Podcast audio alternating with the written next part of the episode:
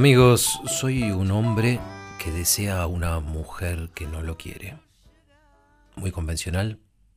Empecemos de nuevo. Soy una mujer casada que desea a un joven cruel. Muy novelero. Pruebo de nuevo. Soy un adolescente que desea a su maestra. ¿Nos puede levantar el programa? Empecemos otra vez. Soy un homosexual desvelado por el deseo de un hombre que no gusta de los hombres. Muy anticuado. Vamos una vez más. Soy un ser humano que desea lo que no tiene. Ah, ahí va queriendo. Vamos a completar la idea. Soy un ser humano, tengo un cuerpo y una mente que desean.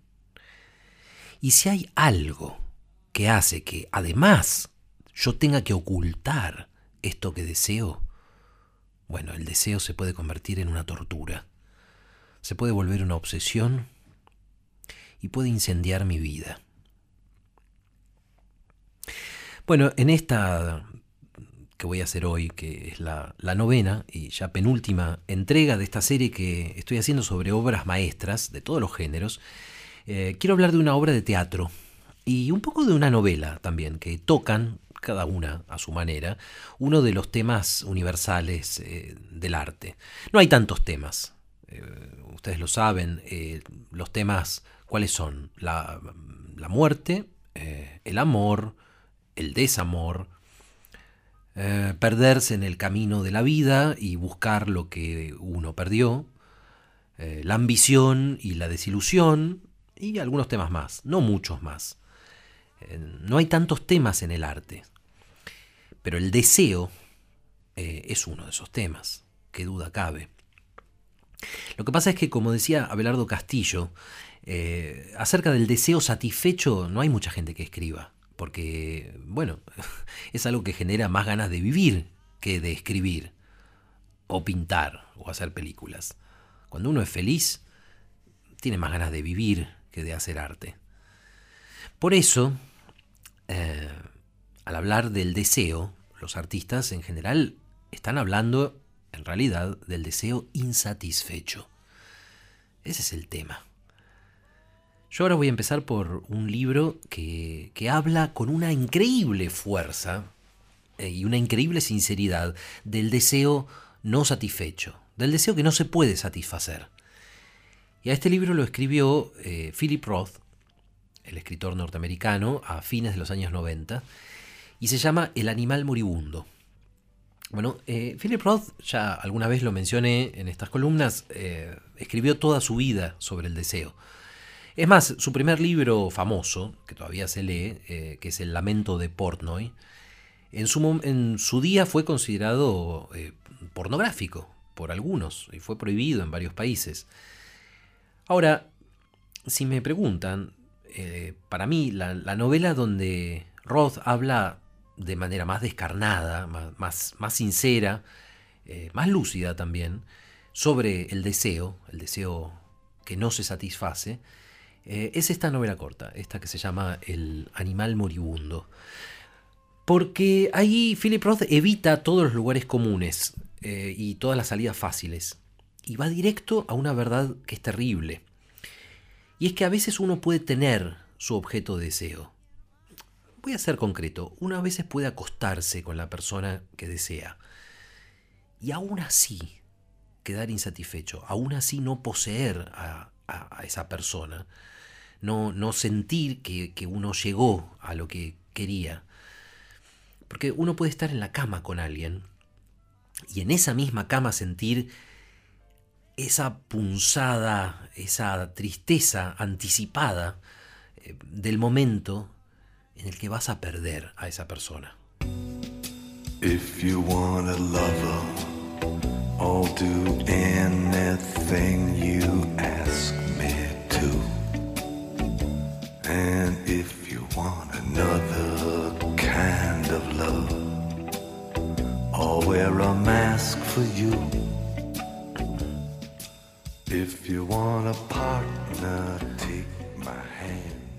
Esta es la historia en El animal moribundo. David, el protagonista, es, es un profesor eh, y crítico de literatura que tiene ya 62 años. Y como es un poco conocido, porque a veces aparece en televisión, eh, hablando de cultura, eh, bueno, tiene una cierta celebridad que para algunas mujeres jóvenes es excitante, es atractiva. Pero todo esto cambia cuando David empieza una relación con una chica de 24 años, mucho más joven que él, obviamente, eh, que es de origen cubano y se llama Consuelo Castillo. Y con, con esta relación todo cambia, porque al principio él es el maestro, obviamente, eh, el hombre con más experiencia, el hombre de mundo, que la seduce, pero también le enseña cómo hacer bien el amor.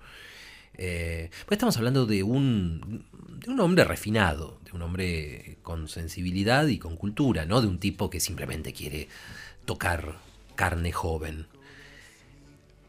Y al principio David está fascinado, pero no está enamorado.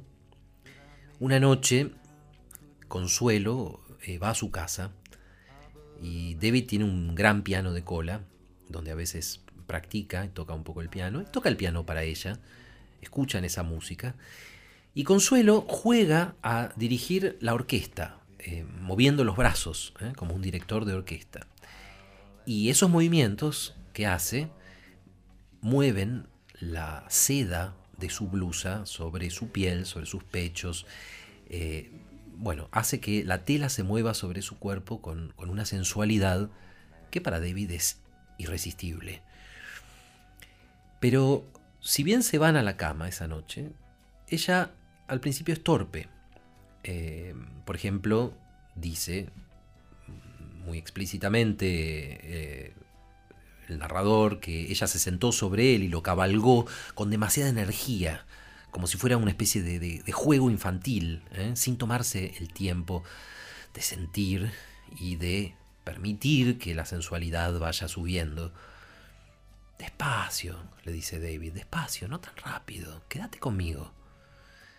Y bueno, le va enseñando, le enseña a, abandonarse, digamos, a no tener sexo como una especie de performance controlada, a no ser elegante en la cama, porque en la cama no hay que ser elegante, hay que abandonarse, hay que entregarse de una manera animal y ahí está la verdad y ella poco a poco se despoja de, esa, de ese autocontrol y de esa elegancia y acepta que David le enseñe. Pero David sabe también una cosa muy importante y es que en el sexo el que domina, sea quien sea, muy rápido puede cambiar de papel con el dominado. Y claro, esto es justo lo que ocurre porque desde el momento en que David se, se acuesta con, con esta chica, con Consuelo Castillo, empieza su ansiedad, empieza a tener miedo de perderla. ¿Y cómo no va a tener miedo de perderla? Él tiene, él tiene su prestigio, tiene su cultura, pero ¿de qué le sirve? Él tiene 62 años y ella es muy joven y muy hermosa. Y él sabe que no puede nunca ser para Consuelo otra cosa que una experiencia más, una experiencia entre muchas y le resulta insoportable saber que más pronto que tarde ella va a seguir su camino, va a estar con otros hombres y lo va a olvidar. Tiene celos. Tiene celos de sus novios de antes y también de los novios que va a tener después, de sus novios futuros. Sufre, David, sufre porque ella mil veces le dijo te adoro, pero ni una sola vez le dijo te deseo, te necesito, no puedo vivir sin tu sexo. Cuando uno tiene cierta edad, nos dice David, eh, estar con alguien mucho más joven no te hace sentir joven de nuevo. Tendrías que ser un imbécil para sentirte joven por eso. Al revés, nunca dejas de sentir el contraste. El contraste entre el futuro sin límites de ella y tu futuro que es cada vez más limitado.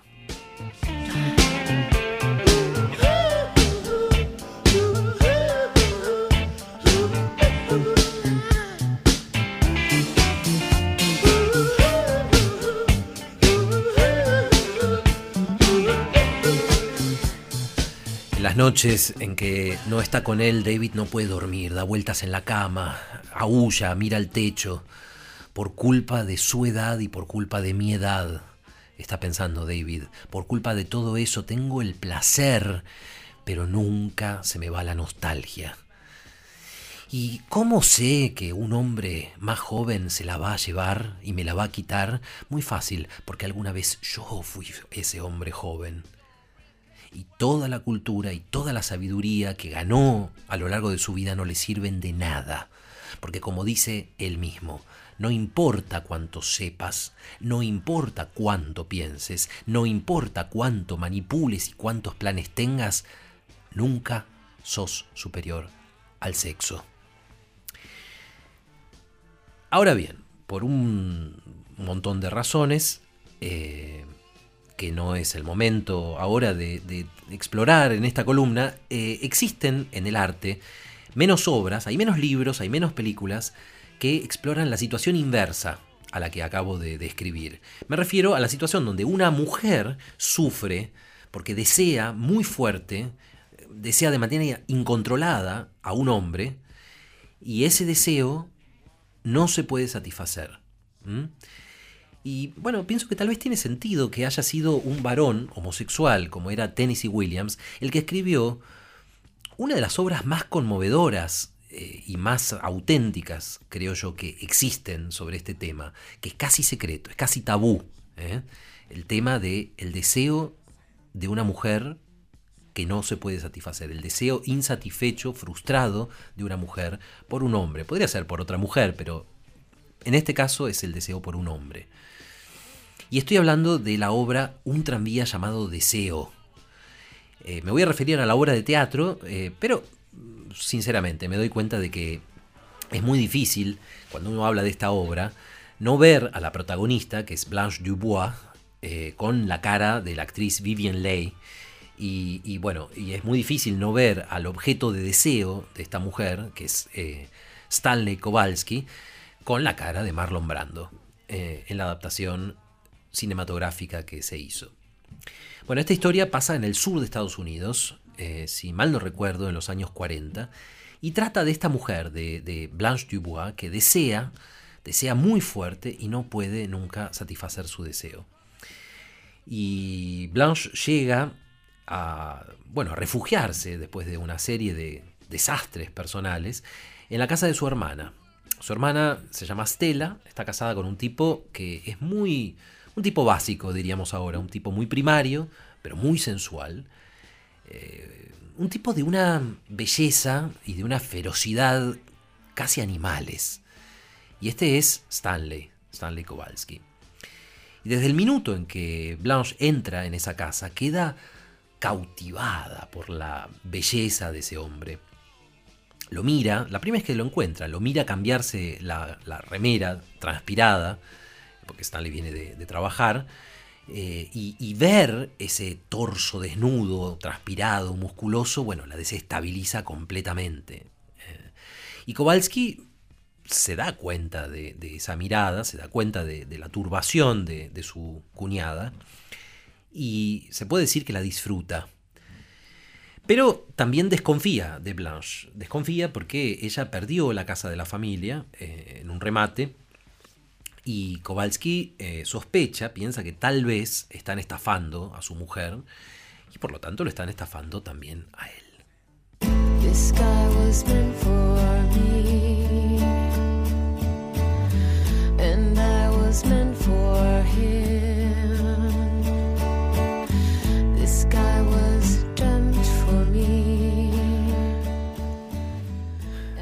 Mundo es un lugar muy cruel para los que desean muy fuerte y no pueden satisfacer su deseo.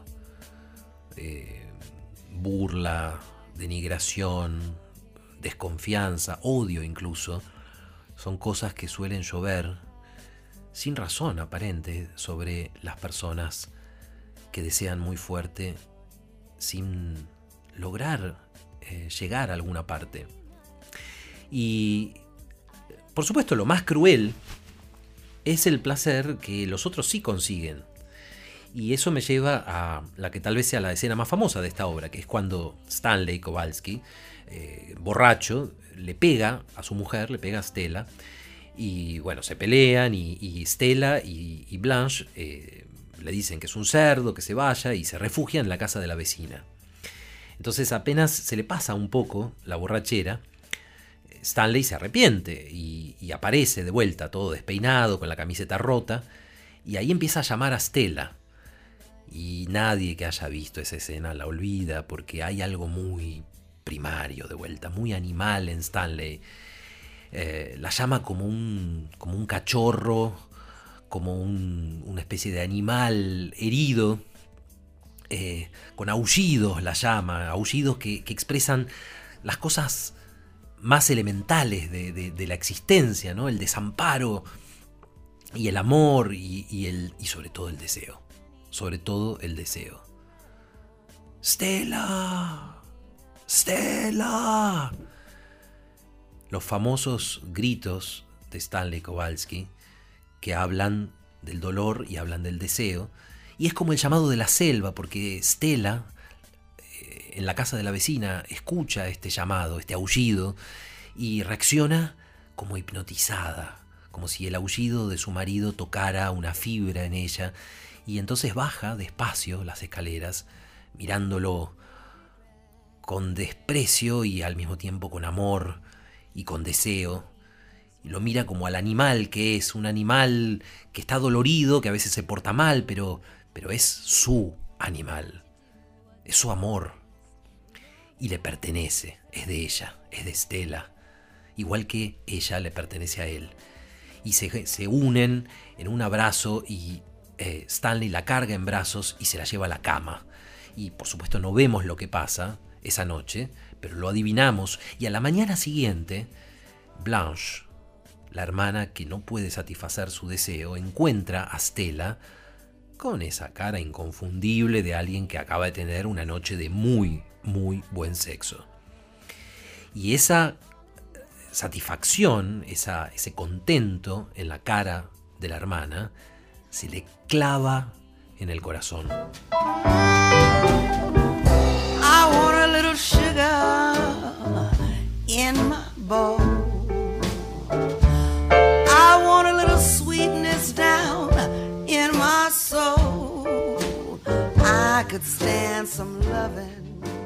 El personaje de Blanche Dubois, si hubiera sido, eh, si hubiera estado en manos de un escritor menos sensible, menos sabio que Tennessee Williams, bueno, habría podido ser un personaje ridículo, un objeto de risa.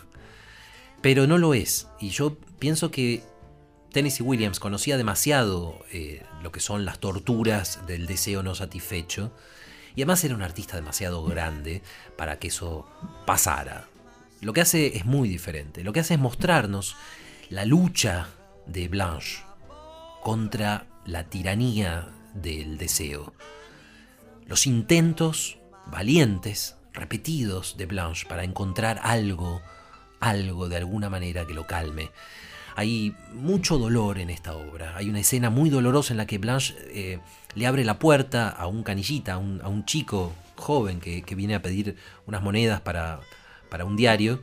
Eh, y para total sorpresa del chico lo besa en la boca y después le dice que se vaya. Y hay otra escena que es más cruel todavía, donde eh, ella intenta seducir a un amigo de Stanley, que al principio parece encantado con ella, pero bueno, Stanley le habla eh, y le, transmite estas sospechas que tiene contra Blanche y el tipo al final la rechaza.